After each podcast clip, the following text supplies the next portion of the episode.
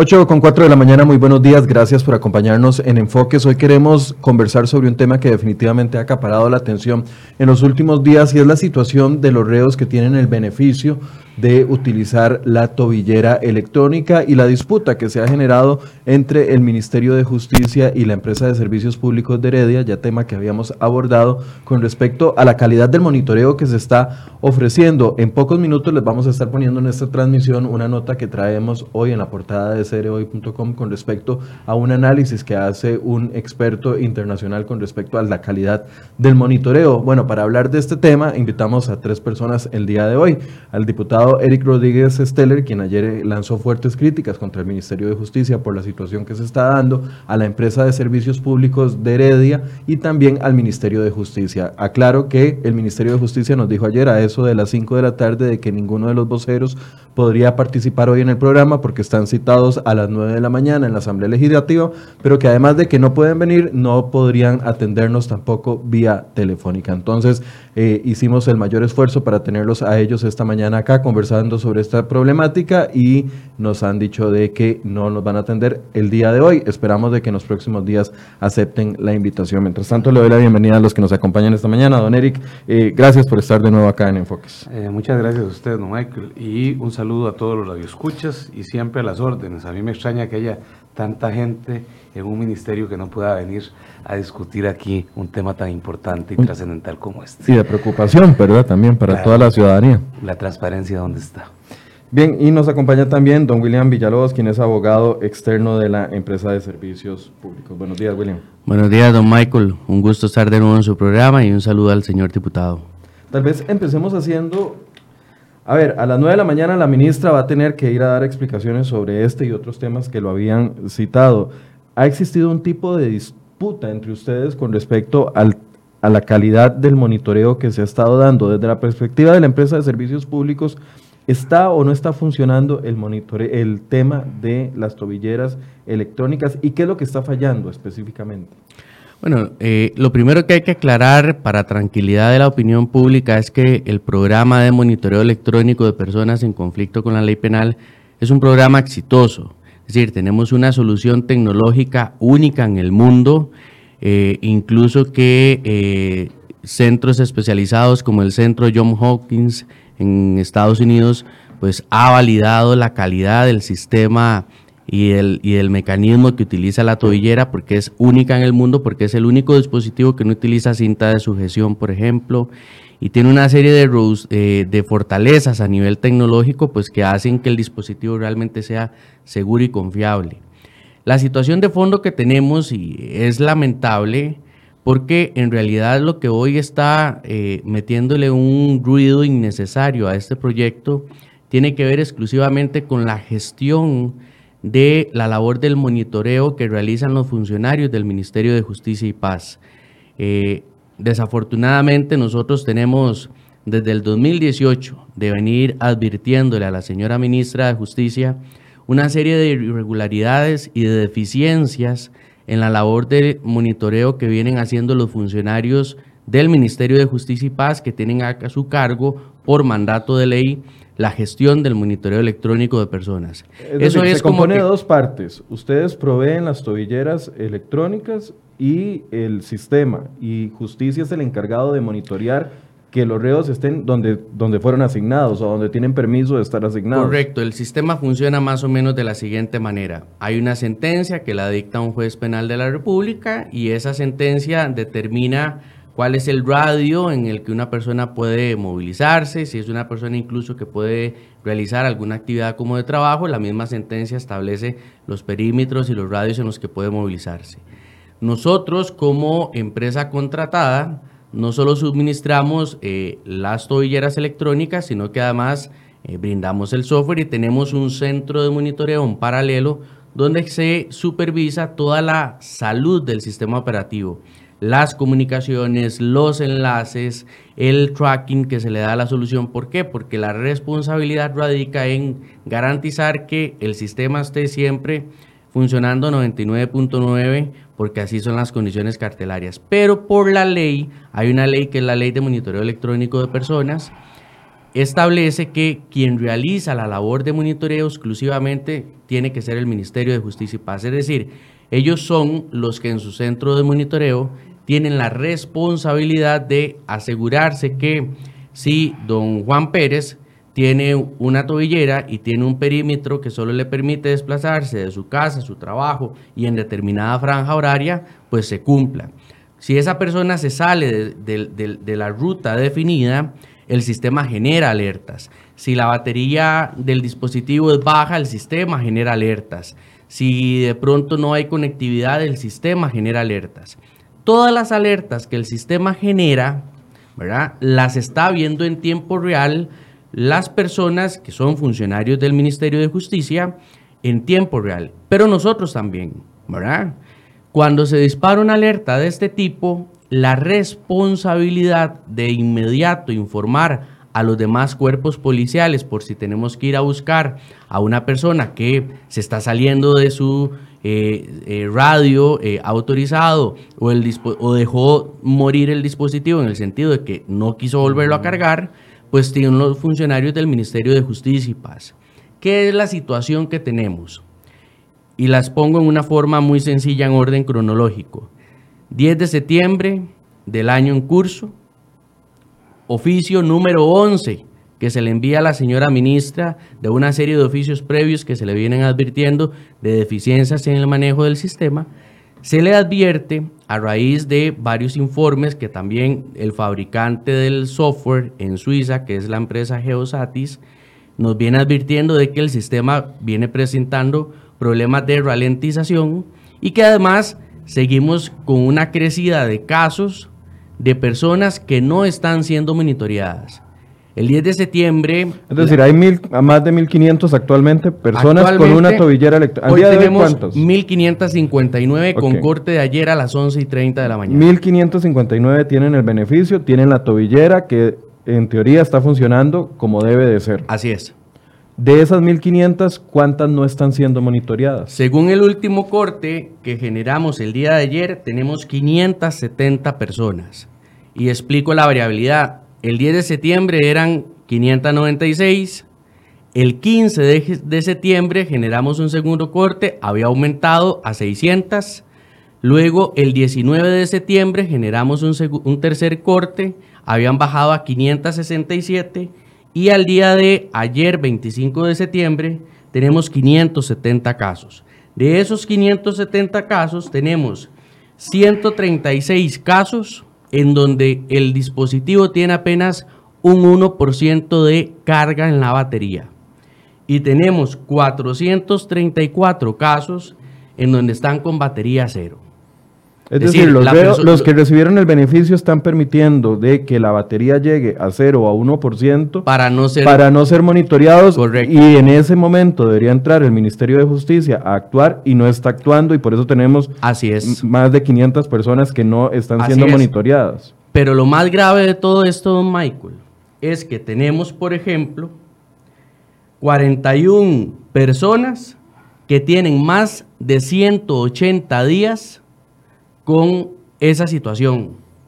Tenemos 221 casos que tienen un rango de 30 a 180 días, 107 casos de 7 días a 30 días, 66 casos de un día a 7 días y tenemos 135 casos con apenas un día, que digamos que eso es un parámetro normal que, que lo preocupante, además de esto, es que tenemos 14 casos identificados que tienen un año. Y entonces no se vale decir que el sistema no funciona simple y sencillamente porque yo no sé utilizarlo o lo desatiendo. En sencillo, eso es como que yo ponga en mi cama, en mi casa, un sistema de cámaras para evitar que se me metan a robar. Y entonces se me mete un ladrón por la tapia queda registrado en el video y después yo ese video simple y sencillamente no lo utilizo para poner ninguna denuncia. ¿De qué me sirve a mí como ciudadano e incluso a los señores jueces, ejecutores de la pena que están viendo este programa? El tema tiene que preocuparles. ¿Por qué? Porque estamos hablando que son 570 casos de sentencias penales que no están logrando el cometido para que el fuero dictadas, es decir, para que la persona cumpla con la imposición que un juez de la República les puso. Antes de bajo la, premisa falsa de creer que tenemos una labor de monitoreo eficiente que permite rastrear eh, si una persona se está saliendo o no de su rango. Antes de darle la palabra a don Eric Rodríguez, al inicio, hace cuando empezó el programa, ¿estaban preparados o proyectados a atender 1.500 personas con este beneficio? ¿O se proyectaba que fuera menos cantidad Vamos de personas? Vamos a ver, esta contratación es una contratación por demanda. Así como nosotros, como empresa proveedora, tenemos la obligación de prepararnos para atender la demanda creciente a nivel de eh, poder suministrar adecuadamente los dispositivos, esa misma correlatividad la tiene el Ministerio de Justicia a efectos de preparar el personal técnico idóneo que debería tener para atender esa, esa demanda creciente. Pero en un principio se proyectaba que fuera a esta cantidad de personas. Las estimaciones nuestras y las proyecciones eran de que el contrato al periodo de los cuatro años iba a cerrar con una población eh, que iba a superar las 2.000 personas monitoreadas. ¿Y cuántos años lleva? Ahorita estamos eh, poquito más de tres años, el contrato vence el próximo año en el 2020. Eh, le queda más o menos como 13 meses de vigencia al contrato y vamos por 1.559. Entonces está dentro de las expectativas. Las proyecciones están dentro de las expectativas de crecimiento, por lo cual no hay justificante.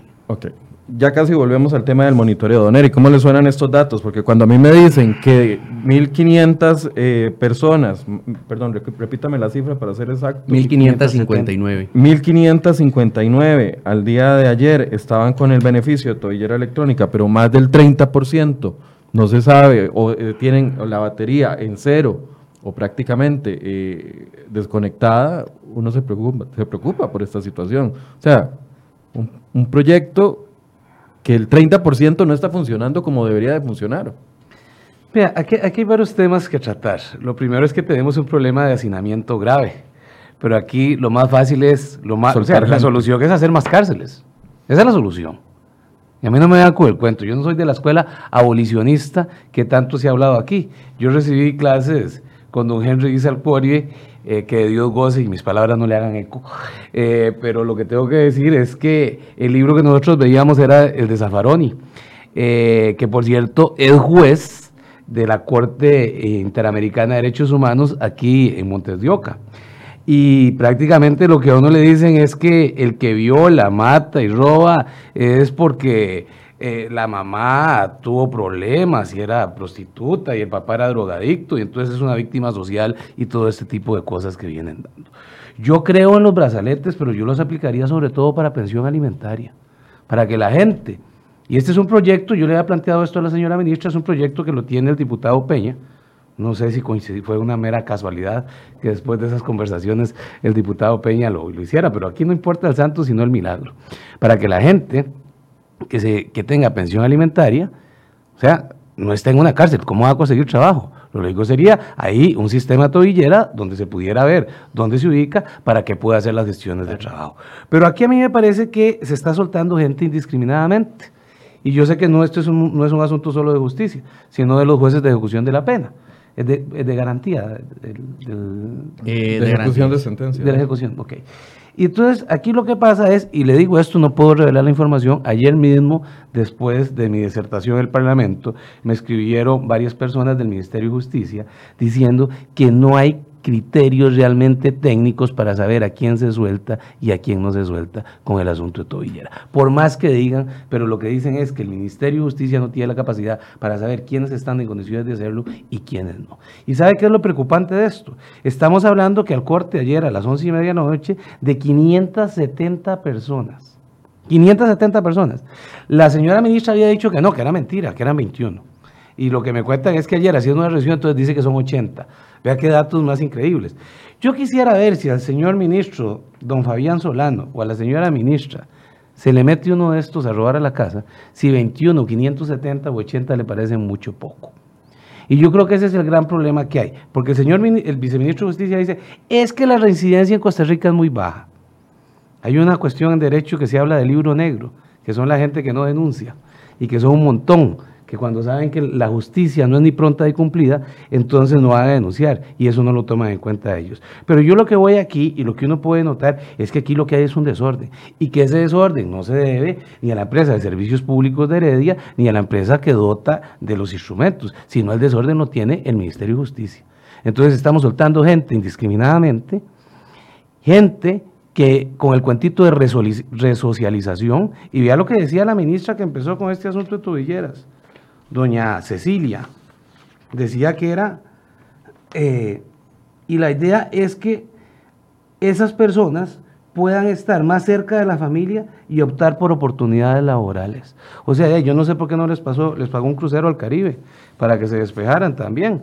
¿verdad? Esas son las ideas abolicionistas que nosotros tenemos en este país. Ahora, y ese es uno de los grandes problemas. Quiero que veamos la foto, voy a pedirle a mis compañeros que los pongamos porque en estos días Henry hoy le ha dado seguimiento al tema del centro de monitoreo. Apenas se alzó la lista o se alertó eh, sobre los problemas en monitoreo. Bueno, esa es una foto donde se ve el domingo, eh, aquí no, tal vez no lo puedo ver, pero la hora y tal vez me la faciliten ahí mis compañeros si la pueden ver, pero me parece que es un domingo a las 2 de la tarde. Ese es el centro de monitoreo del Ministerio de Justicia. Esta denuncia se hizo la semana anterior, pero además tenemos otro video que hemos estado presentando en notas que hemos eh, dado acá en, el medio, donde se ve un centro de monitoreo eh, vacío prácticamente, con monitores apagados, con poco personal trabajando esa era la idea del centro de monitoreo cuando se llegó al acuerdo de la contratación y se puso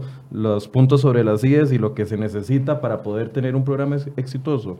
Don William. En lo absoluto. Y aquí eh, la defensa de la verdad, desde luego que jamás puede ser una quimera. Y creo que eh, siendo un tema de interés público, la gente merece conocer eh, por un tema de transparencia la realidad de las cosas. Esas imágenes que han circulado en prensa nacional, que también a nosotros nos toman por sorpresa, al igual que ustedes y al señor diputado, evidencian todo lo que no se debe de hacer y cómo debe de funcionar un centro de monitoreo.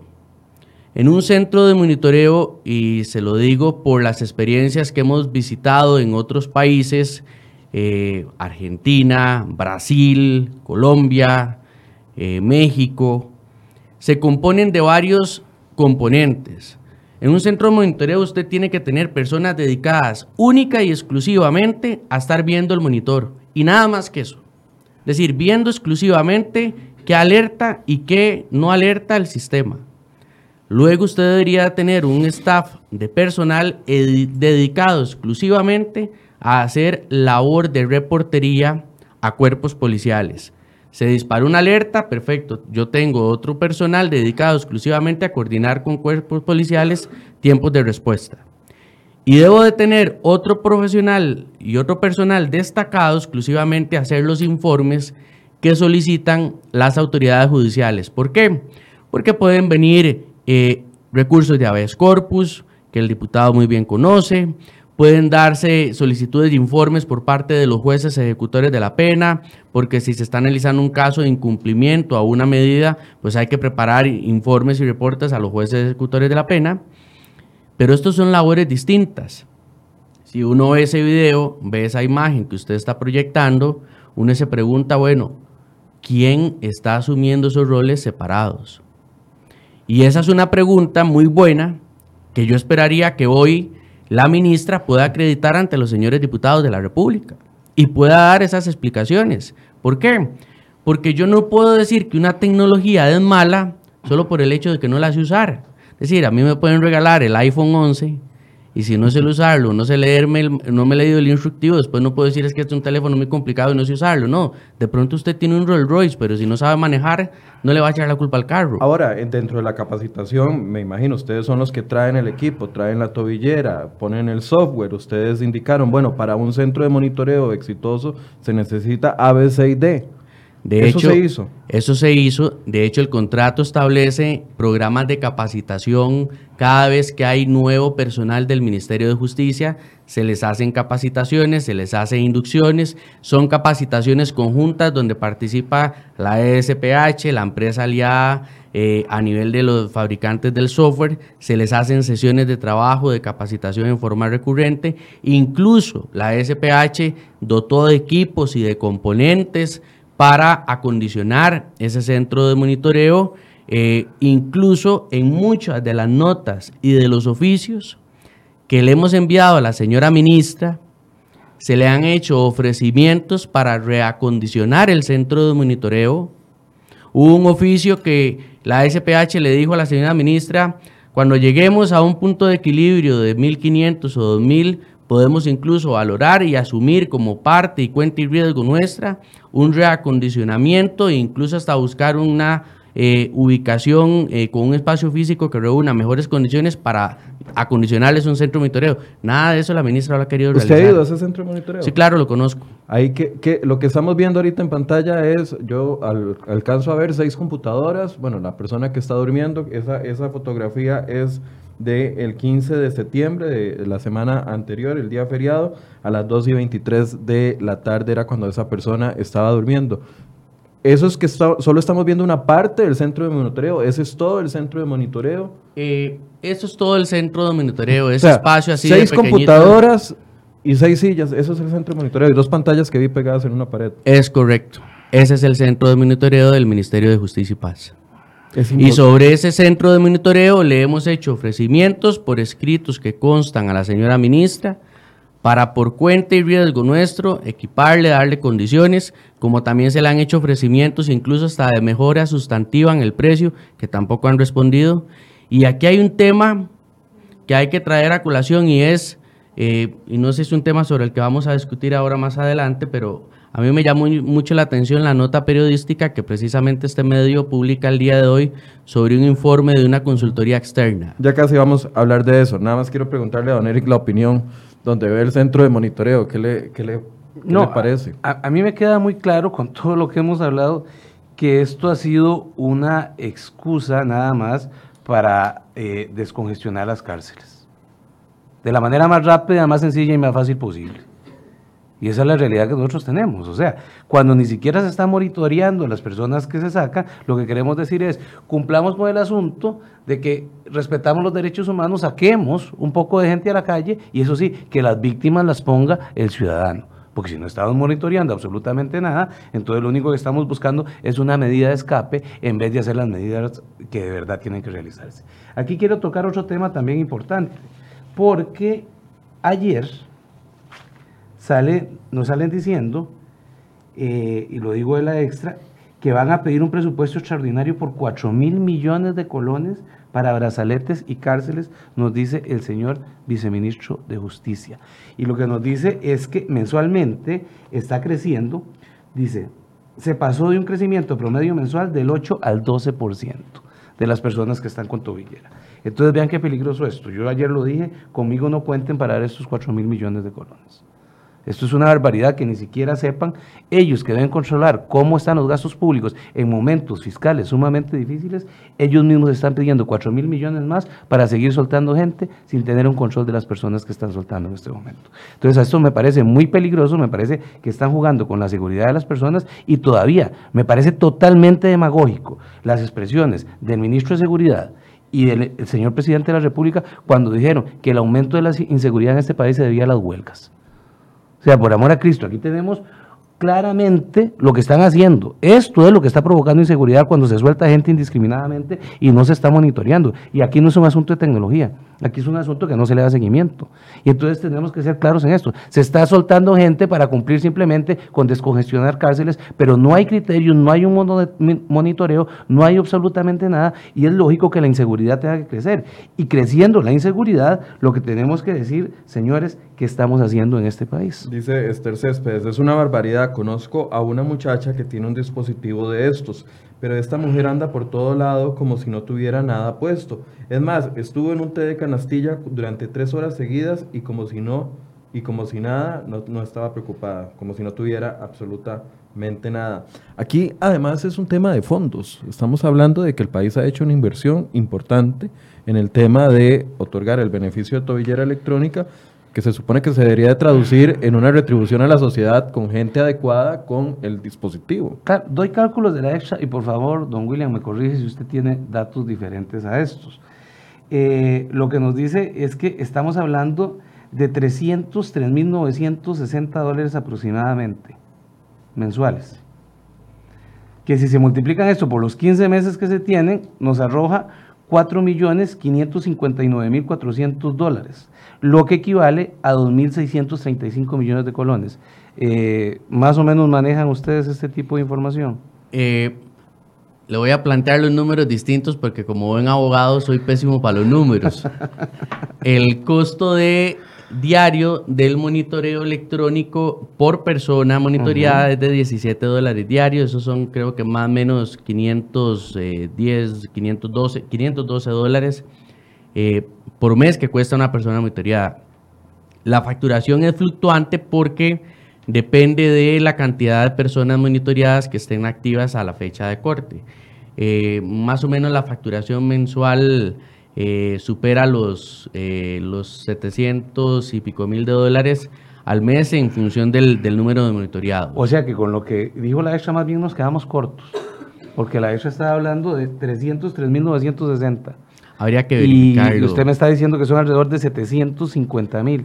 Y tras de eso, no saben ni siquiera cómo monitorear el Ministerio de Justicia y nos quieren pedir un presupuesto extraordinario por 4 mil millones de colones. Hay un Entonces, par de fotos, eso es preocupante. Realmente. Hay, hay, un par de fotos que nos está facilitando la empresa de servicios públicos que también quiero mostrarles. Este es un centro de monitoreo que se acaba de inaugurar en Brasil para 1.200 personas en Argentina, perdón, un centro de monitoreo inaugurado recientemente en Argentina para una población de 1.200. Y ahí vemos, bueno, bastantes computadoras y bastantes personas haciendo esa labor que usted decía, que son como tres frentes, no solo ponchar la alerta, sino también reportarla con las autoridades, coordinar con las autoridades y generar el informe posterior. Sí, y así es como debería funcionar el centro de monitoreo acá. Así debería de funcionar y también Nobleza obliga a decir que, eh, y lo podemos invitar con mucho gusto, don Michael, igual al señor diputado, a que visiten el centro de monitoreo de la ESPH. Ahí ciertamente es un centro de monitoreo con, con un tamaño un poco más reducido, pero replica el mismo principio. Hay un área exclusiva solo frente a un video wall bastante grande donde están exclusivamente las personas en una sola línea realizando labor de monitoreo en su computadora, pero además tienen enfrente un video wall bastante grande porque si se despliega una alerta importante, automáticamente el sistema permite reproducirla en una pantalla mucho más grande para un tema de seguimiento. Y hay un área administrativa donde se coordina, donde se fiscaliza la labor de monitoreo, porque además esto es muy importante, tiene que haber dentro del centro de monitoreo un supervisor que esté viendo que las personas que están monitoreando enfrente pues estén cumpliendo con esa labor. Por eso es que también tienen esa ubicación estratégica las pantallas, porque detrás de las personas que monitorean tiene que haber un supervisor viendo en tiempo real que mis subalternos que tienen la labor de monitorear estén con su mirada exclusivamente frente a la pantalla. Si vemos las fotografías que anteriormente vimos, eh, ni siquiera la ubicación de los cubículos responde a las buenas prácticas de centros de monitoreo. está hecho como una isla. Exactamente, parece más bien un, call center, ¿verdad? Ahora, eh, a ver, esta pregunta debería ser para el Ministerio de Justicia, lastimosamente no, no participaron, pero si un reo constantemente está dejando descargar la batería al propio para no ser monitoreado, me imagino que debe ser fácil el proceso de reportarle al juez, mire, esta persona no está cumpliendo, retiren el beneficio pero eso no está sucediendo, pareciera, si son alrededor de 500 en los reportes que ustedes ven eh, de cuando en cuando. La pregunta que yo más bien haría es a la inversa todavía. Y yo le plantearía la pregunta. Como buen abogado, usted cambia hasta las preguntas. Eso es lo que pasa. Y yo, le y yo le preguntaría a la señora ministra, más bien, ¿cuántas veces le ha informado a los jueces ejecutores de la pena de esos 570 casos? Que incluso tienen meses hay casos de seis meses, de diez meses, de ocho meses, hasta de un año. ¿Sabrán los jueces ejecutores de la pena de que hay personas que tienen semejante cantidad de tiempo sin estar monitoreadas. Yo, yo, yo quería hacerle una pregunta a don William. Tengo una nota aquí de CR hoy, del 22 eh, de noviembre del año 2018. Y habla don Roy Murillo, juez de ejecución de la pena del Poder Judicial, ¿ah? y dice que los brazaletes electrónicos tienen un montón de defectos. Y aquí quisiera que usted nos aclare. No nos estamos refiriendo a la parte tecnológica meramente, ¿verdad? Y dice, el juez detalló que existen los saltos de ubicación. Por favor, corríjame si, si, o por lo menos aclaremos si el juez está acertado en esto o no. Eh, es decir, el sistema en áreas cerradas, por ejemplo, alerta cuando un privado de libertad saca un pie de la casa e incumple el control, pero no lleva al domicilio, sino que los ubica a 300 o a 500 metros, dice el señor juez, ¿verdad? Y también dice, entre sus críticas al sistema, tiene que ver con que los jueces otorgan esta modalidad sin un informe psicosocial donde se determinen las situaciones personales, sociales y culturales de quienes van a utilizar este modelo para evitar la prisión. Y por último dice, asimismo sostiene que si se busca la resocialización, más bien aumenta la peligrosidad porque una persona al estar todo el día encerrado en la casa podría explotar en sus emociones en cualquier momento. ¿Qué, tiene que decirnos aquí, don Porque a mí me queda muy claro que lo del monitoreo, y no es por culpa de ustedes, eh, bueno, ustedes externos de la, de la empresa de servicios públicos de Heredia, es un verdadero desorden. O sea, a mí me queda clarísimo esto. Aquí estamos en manos de Lampa y vamos a seguir en manos de, la, Lampa. Pero ¿qué tiene que decirnos con respecto a lo que argumenta el señor juez de ejecución de la pena? Sí, eh, yo presté atención a esa nota de, de don Roy, que, que, es, para empezar, es un excelente juez eh, de la República. Eh, varias aclaraciones importantes.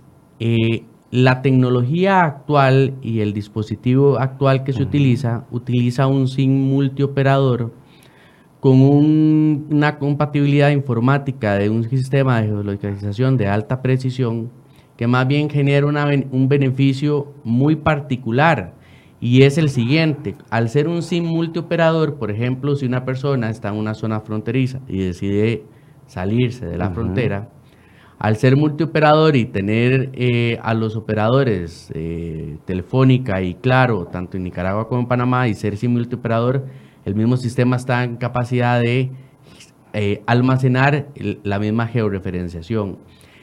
los datos y los saltos de latencia de comunicación, ningún sistema de geolocalización eh, es fiable en un 100%, porque en todo sistema tecnológico de geolocalización siempre existen eh, microsegundos de latencia en lo que sube la información y baja. Y eso es así porque todos los, estos sistemas utilizan las frecuencias de señal celular de los distintos operadores móviles. La única forma de tener una precisión microexacta sería como el caso de los de los SEALs de la Marina que andan un salveque al hombre, ¿verdad? Con, con un GPS satelital, ¿verdad? Eh, lo que sí es importante advertir es lo siguiente. Efectivamente hay un problema serio a la hora de los perfiles psicosociales y quisiera hablar un poquito sobre esto. ¿Por qué? Porque incluso es un tema que nosotros también en, en varios oficios que la SPH en el pasado le ha remitido a la señora ministra es un tema sobre el que hemos alertado. Recuerdo en la administración de doña Cecilia Sánchez una vez un caso que había salido incluso a la prensa de una persona que este, llegó al Ministerio de Justicia Paz a pedir que eh, lo devolvieran al centro penal porque estaba pasando una crisis de ansiedad por no consumo de droga ¿verdad? Y, era tal su, su, crisis de abstinencia, ¿verdad? Al consumo, que prefería que lo devolvieran. ¿Por qué? Porque al final en el centro penal por lo menos se podía consumir. Y tenía dos días de estar viviendo en la intemperie porque en su casa no lo habían querido recibir. E incluso este, hubieron buenos samaritanos que tuvieron que pagarle un cuarto en una pensión en San José por dos noches a esperar a ver qué resolvía el juez, porque entraron una en, un tema bastante sensible porque si la persona vulneraba el dispositivo incumplía el beneficio obtenido en la sentencia. y entonces implicaba más bien una afectación en su, en su ejecución. Pero también tenía una sentencia que lo condenaba a, utilizar la tobillera y, no era como que ya no la quiero. Y ese fue un caso de, de, hace bastantes años, insisto, fue en la administración anterior y el tema de fondo era, bueno, ¿qué falló ahí en ese caso? Y es un tema del, del, mero estudio del componente psicosocial. Recuerdo también un caso que salió semanas atrás, creo que fue en ese 11, me parece, donde también expuso un caso de otra persona que literalmente decía, es que a mí nadie me visita, a mí nadie me da control, a mí nadie me seguimiento, nadie me preocupa cómo estoy, cómo me siento. ¿Por qué? Porque estos proyectos tienen también un alto impacto social. Eh, yo puedo comprender eh, la posición muy personal que tiene el señor diputado sobre, sobre la visión desde el punto de vista del sistema penitenciario, con una visión un tanto más represiva, lo cual es totalmente respetable y, y muy válida su postura, pero el monitoreo en este proyecto no se reduce exclusivamente al uso de una tobillera. Ciertamente, si a una persona se le decide eh, poner una tobillera, tenemos que estar seguros de que esa persona tenga toda una red de apoyo que garantice que a los 3, 4 días después o no va a querer delinquir o si tiene una red de apoyo que le permita una fuerte de ingreso, un trabajo, una actividad que no lo condene a estar literalmente eh, sin hacer nada en la casa. Y son los temas que hemos advertido eh, también porque es un tema que preocupa. Y si hay un problema de fondo que también nos preocupa y que lo hemos advertido y que es un tema que también eh, hay que verlo desde la óptica de los jueces ejecutores, y con esto termino. Y es que hemos presenciado casos en donde de pronto la persona se condena, eh, se sentencia al uso de la tobillera en zonas donde la cobertura celular es prácticamente nula. Eso lo que y aquí hemos insistido en la necesidad, y se lo hemos también advertido al Ministerio de Justicia, por favor, indíquenle a los señores jueces que consulten los mapas de cobertura que son abiertos al público, que están en el sitio web de la SUTEL, donde se pueden ver los mapas de calor, de cobertura celular de los distintos operadores móviles. ¿Por qué? Porque de nada sirve que, que le pongamos tobillera a una persona si está en un punto del país donde la cobertura celular es nula. Eso le iba a preguntar, porque viendo una entrevista que eh, aceptó el Ministerio de Justicia con otro medio de comunicación, decía, bueno, es que hay momentos, microsegundos, segundos, minutos, horas en la que la cobertura celular no es constante en cierto sector y eso podría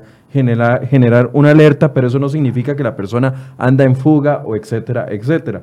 Pero hay advertencia de, de quiénes podrían, o sea, de, si yo mando a una persona con tobillera electrónica a, Talamanca, al último punto de Talamanca arriba, en la última parte de la montaña, muy probablemente ahí no, habrá, no va a haber cobertura, entonces por ende no hay monitoreo. O sea, hay advertencias con respecto a eso, se puede segregar cuáles son por no cobertura y cuáles eh, sí, para poder llegar a un dato. Sí, de hecho, este, en el oficio del 10 de septiembre que se le envió a la señora ministra, el oficio seccionaba casos con batería cero y casos con problemas de cobertura.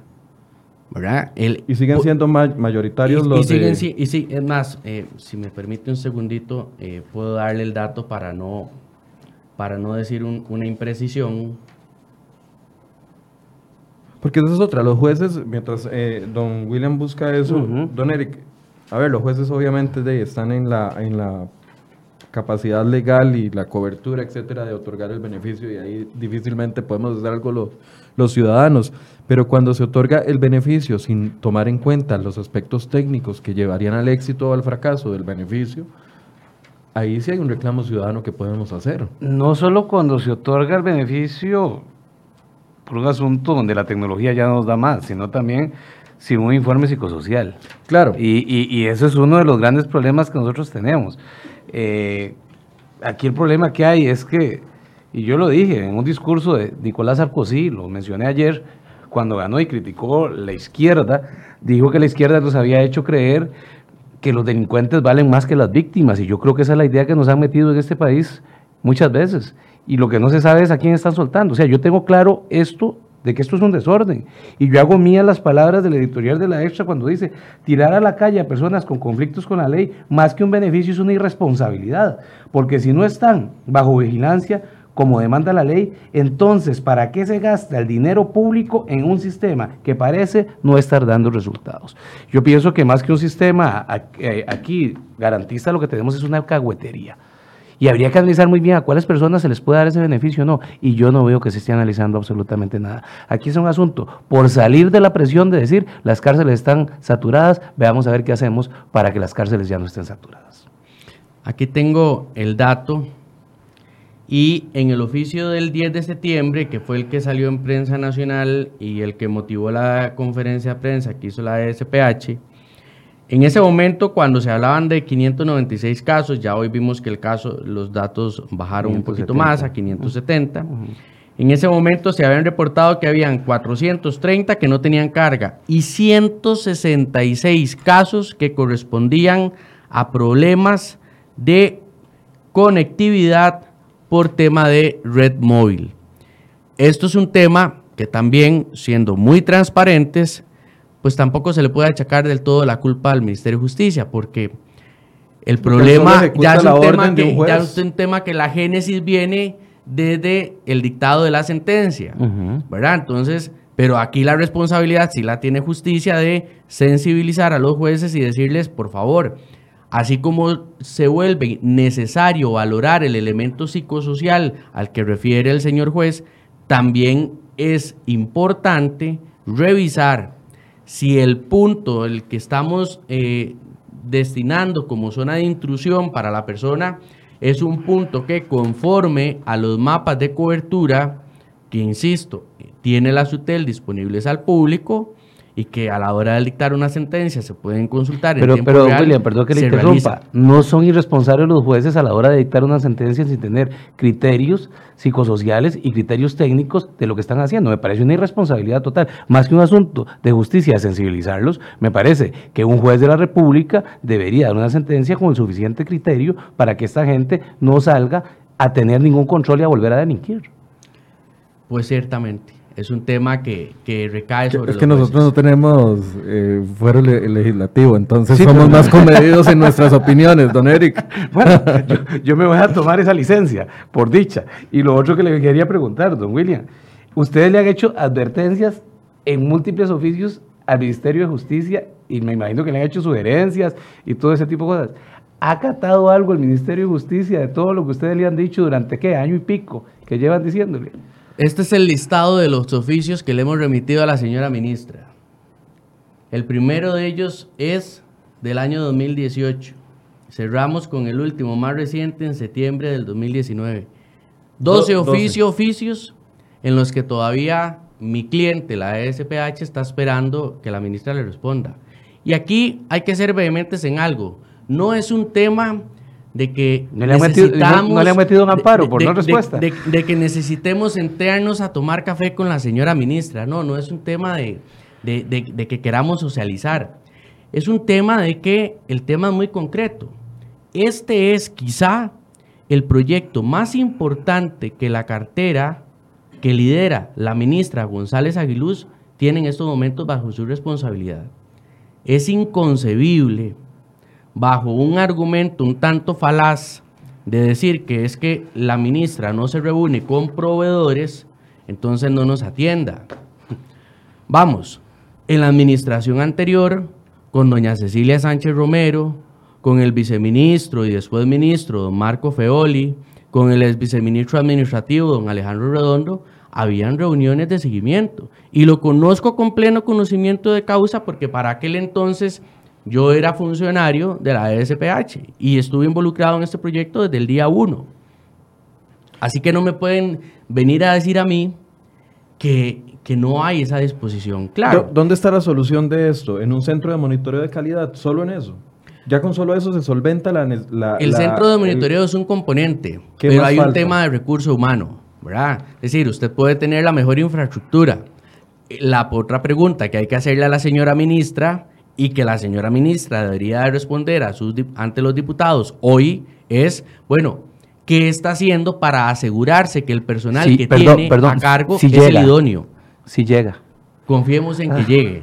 Sería muy provechoso para el país y la transparencia y la probidad que llegue a dar por, e- cuentas. por eso es que quiero hacer énfasis en esa, en esa pregunta. Si justicia implementa un centro de, mo- de monitoreo como corresponde, con las especificaciones técnicas eh, solicitadas por el proveedor o sugeridas por el proveedor, con el personal adecuado, en la situación de esta, de 500, más de 500, porque en todos los datos que usted me leyó siempre es para arriba de 500, no, no hay, no hay para abajo de 500. Esta sol- situación se solventaría en la parte de monitoreo y solo quedaría el componente de la asignación de los jueces cuando determinan quién y no puede recibir el beneficio. También debemos de agregarle otro componente, y que fue un componente quizá de los más importantes, y es la labor de seguimiento y de vigilancia de los cuerpos policiales. A mí me hizo mucha gracia, y, y bueno, en el fondo también celebro de que el ministerio haya optado por la víspera de tener que ir a comparecer ante los diputados, de realizar eh, un operativo policial para ir a buscar a estas personas que no aparecen. El día de ayer, el, ayer. el día de ayer el, el- el policía Bertossi este, fue a, a realizar eh, varias de estas diligencias y la pregunta que uno en esencia se hace es, bueno, ¿y estos operativos en conjunto serán flor de un día en la víspera de una comparecencia ante la Asamblea Legislativa por parte de la señora ministra? ¿O realmente son recurrentes? Porque es que si fuesen recurrentes, el ministerio no hubiese caído en la imprecisión que ha dado ante la opinión pública. La semana pasada dijo que no eran 596 casos, que eran solo 21. Ayer en la labor policíaca que llevó el policía Bertossi salieron hablando de 80 casos. Y sin embargo, si vemos la reportería que se nos genera a nosotros por parte del fabricante en Suiza, la información que nos remite nuestro aliado tecnológico, la información que generamos nosotros en- desde la SPH, es la misma información que en tiempo real también está viendo el Ministerio de Justicia. Entonces, ¿quién está faltando aquí a la verdad? Porque la tecnología es neutra, la tecnología no miente. Los sistemas informáticos usted no los puede adulterar. Qué curioso que la información sea congruente desde Suiza, la empresa CESA, la ESPH y solo el Ministerio de Justicia insiste en decir los datos que el sistema arroja fallan. Y ayer que salen a realizar un operativo de verificación de dónde están las personas, de la primera noticia que sale a la luz pública es que ya no eran 21 en el dicho de ellos de hacía cinco días, sino que ahora aumentaban a 80. Y eso que fue apenas en el casco central de San José. No han ido a Los Santos, no han ido a Guanacaste, no han ido a Punta Arenas, no han ido a Pérez Celedón, no han ido a La Juela, no han ido al resto de rincones del país, porque hay que entender que estos 1.559 personas no las tenemos en el GAM, están por todo el país. Voy a leerles algunos de los comentarios que nos han llegado. Dice Ale Leiva, ¿y qué pasa con los casos que Fuerza Pública ubica a una persona con este beneficio, con el dispositivo descargado y el mismo fiscal indica que hay que dejarlo en libertad? Esa es una opinión. Marcela Herrera dice, sí, sería muy bueno que las tobilleras sean para los que tienen pensiones alimentarias y no para el aterro de maleantes eh, que cometen un crimen. Otra opinión, Ignacio Monge dice, exitoso, sí, claro, exitoso en fugas, eso es falso y ya va siendo hora de que digan la verdad, no existe un programa con- congruente con la medida y lo saben, eso es opinión de esta persona. Dice Marvin Brenner, las tobilleras deberían dárselas a las personas que privan de libertad por pensión alimentaria y que no pueden ir a trabajar y no a los delincuentes que roban y asaltan. Pésimo lo de las tobilleras, dice Cisca Chávez. Por eso estamos como estamos en materia de seguridad. Eh, vamos a ver, Ignacio Monge ya lo había leído. Esther decía la barbaridad de la muchacha que andaba en el té de canastilla con la tobillera electrónica. Eh, Marcela Herrera dice, pues hasta que se demuestren que las tobilleras funcionan en total, entonces que no se les dé a nadie más. No apoyo algo, yo apoyo al gobierno, pero en este tema se las trae, dice Marcela. María Luisa dice, mejor amplían las cárceles y no se gastan en esta millonada. El pueblo no tiene tanto, no tiene por qué tener tanto delincuente eh, suelto. Marlene Padilla, buenas.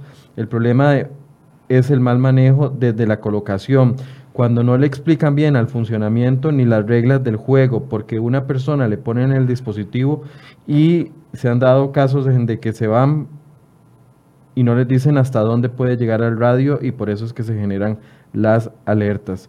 ¿Qué se puede hacer, don Eric?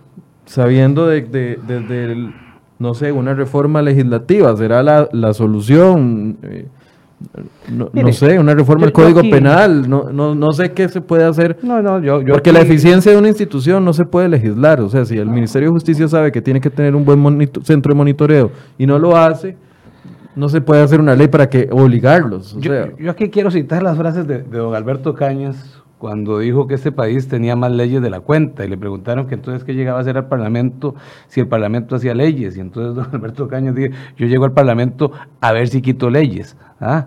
Este no es un asunto que se resuelva con ley. Y para citar otra frase de, don Alberto Cañas, decía, aquí solo falta que en la Constitución pongamos, se prohíbe la pobreza en Costa Rica y ya con eso resolvimos el problema de pobreza. Ah, e, ese no es un asunto que uno pueda decir. Esto es un asunto de eficiencia del Poder Judicial.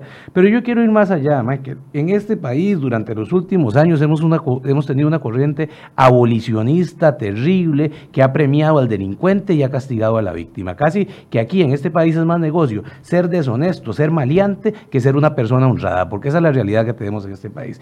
Las penas son, son muy pocas, se le da este, condiciones de que con la mitad de la pena ya pueden salir, tenemos el cuentito de que las cárceles están saturadas. Mire, aquí la única solución es hacer más cárceles. Esa es la realidad. Le guste a quien le guste y le duela a quien le duela.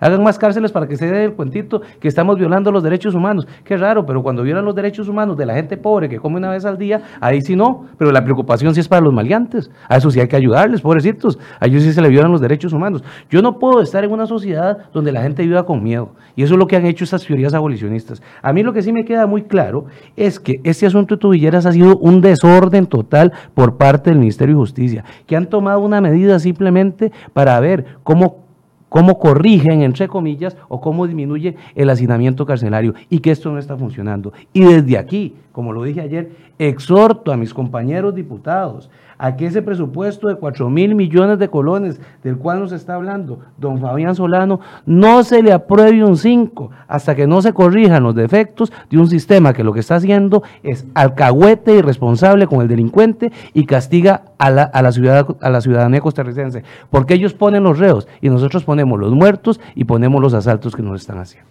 Ahora, cuando se han puesto posiciones como la que usted expresa, han saltado muchos eh, gente de gobierno que dicen, bueno, pero es que no podemos tener a la gente en las cárceles y, nos sale muy caro mantener gente en cárceles. vamos con el cuento de decir, es que la cárcel debe resocializar a las personas. Seamos claros, si es un eufemismo, ese asunto de adaptación social y todo lo que quieran venirnos a decir. Las cárceles se hacen simplemente porque hay que hablar al que le hace daño a la sociedad y eso es lo que estamos haciendo. Si vamos a seguir con el cuentito de que hay que resocializarlos, sigamos premiando a las víctimas y el día que todo el mundo delinca en un país, no nos quejemos absolutamente de nada. Esas son las ideas abolicionistas que han causado tanto daño en muchísimos países. Para cerrar, les decía que teníamos una nota en portada de un consultor internacional que se llama, ya les voy a decir el nombre, aquí lo tengo, Nuno Pérez Franco, donde señalaba que las tobilleras para reos tienen al país en riesgo, explicando las falencias en el, sistema de monitoreo. Eh, ustedes conocen este informe, ¿correcto? Nosotros conocimos el informe gracias a la prensa, porque fue un informe que nunca se nos quiso poner en conocimiento. Eh, a raíz de la nota periodística de CROI y me parece que una breve nota periodística también de, otro medio de prensa el día de ayer, es que obtuvimos conocimiento de los resultados y hallazgos de este informe, porque repito, eh, nunca se nos quiso poner en conocimiento. Ahora entendemos muy bien por qué no se nos quiso poner en conocimiento, porque es que era un informe que, perdonándoseme la expresión, desnudaba las falencias eh, operativas por parte de los funcionarios del Ministerio de Justicia y Paz que lidera la Dirección de Adaptación Social y la señora eh, ministra González Casaguiluz. Eh, este informe, leyendo la nota periodística, genera un sentido de satisfacción para la SPH en el sentido de que los problemas no son atribuibles bajo ninguna óptica a la solución tecnológica, que es la labor contractual que tenemos con el país y para lo cual este, también estamos cumpliendo con la satisfacción de un interés general de la administración. Lamentamos profundamente que las observaciones del informe refieren aspectos que son de meramente de gobernanza del proyecto, temas que tienen que ver con recurso humano, eh, gestión, perfiles de las personas a cargo, falencias en las labores de prevención, control, seguimiento. ¿Por qué? Porque los sistemas de monitoreo electrónico en los países donde se han implementado son, son proyectos exitosos. Y aquí una persona eh, de la estimable radio audiencia decía, eh, es que no se puede hablar de que el proyecto sea exitoso. No, sí. Si uno ve las tasas de este proyecto, solamente entre el 2 y el 4% de todas las personas incumplen la medida y regresan al sistema penitenciario. Es decir, desde ese punto de vista, pareciera que la persona que utiliza la tobillera pues toma conciencia de que tiene un beneficio eh, mucho más ventajoso que estar recluido en un centro penitenciario. El problema al que nos estamos enfrentando es de la gestión que está haciendo en este caso el ministerio. El señor diputado, eh, y yo creo mucho en lo que él menciona de que las tobilleras también deberían servir para otros programas y en muchos países donde los sistemas de monitoreo electrónico han iniciado para temas eh, como mecanismo alterno al cumplimiento de la pena bajo eh, prisión, se han utilizado en, otros, en otros mecanismos igual de sensibles y con un componente social altamente importante. Aquí estamos mencionando los casos de pensión alimentaria en los que concuerdo plenamente pero también hay, otro, hay otra población que tenemos que incorporarle también, y es la utilización de la tobillera para los ofensores y agresores en tema de violencia intrafamiliar y violencia de género.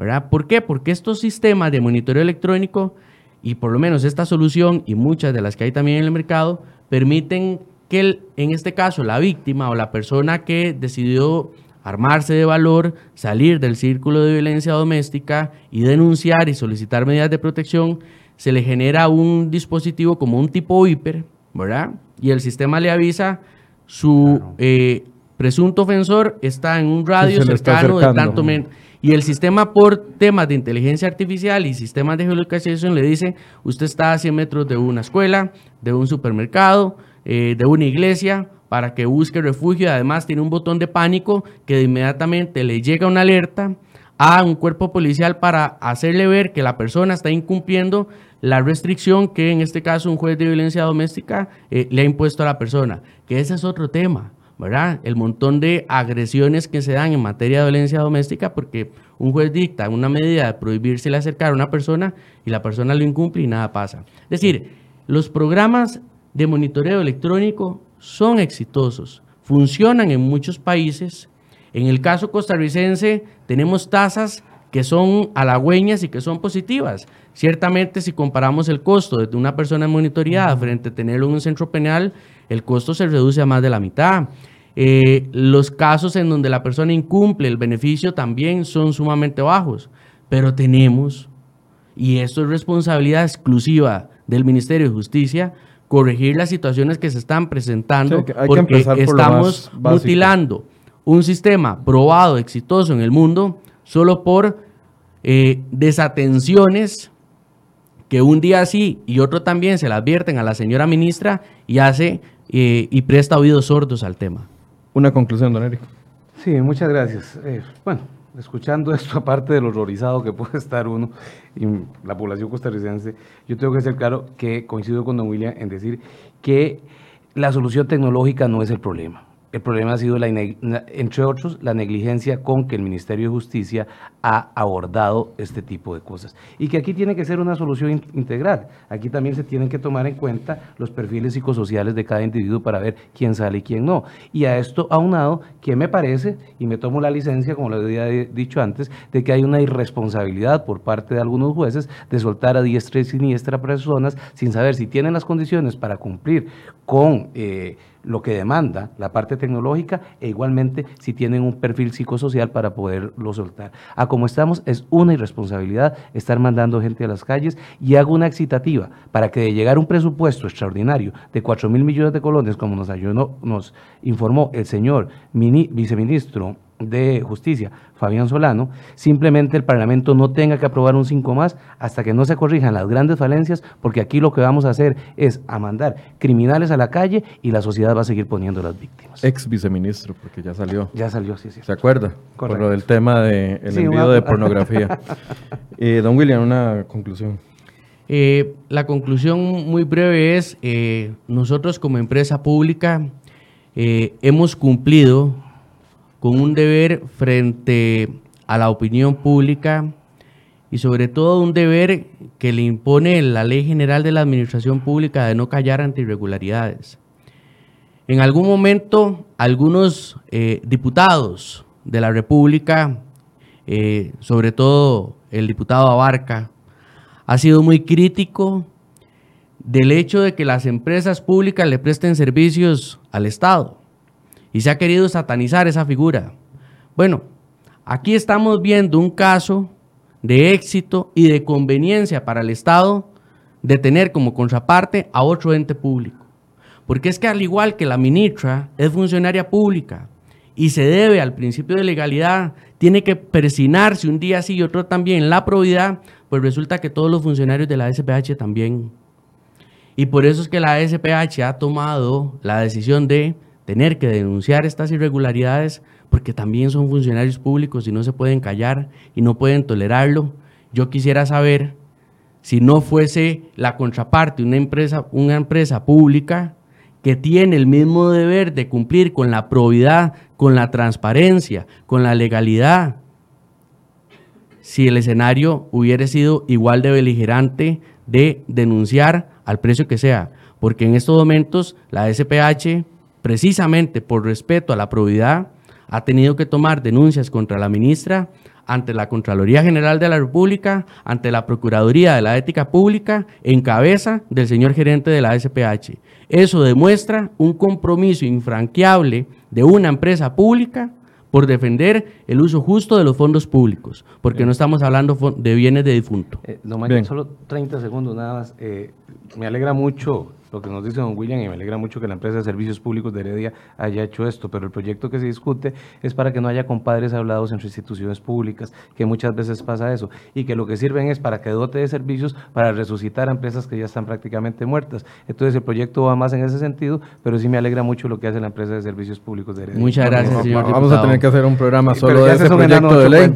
eso es enano de otro cuento. Bien. Ese es un eh, temazo. Lamentamos que el Ministerio de Justicia no haya podido participar o no haya participado desde hace varias semanas CR le ha pedido entrevista a los funcionarios del Ministerio de Justicia y hasta el momento no han aceptado la entrevista. Ayer yo hablé con el encargado de prensa de eh, la ministra y me dijo que iba a abrirnos un espacio en los próximos días para venir a discutir el tema. Esperemos que esa promesa se cumpla para claridad de todos ustedes. Muchas gracias por su compañía y muy buenos días. Los esperamos mañana a partir de las 8 de la mañana. Gracias.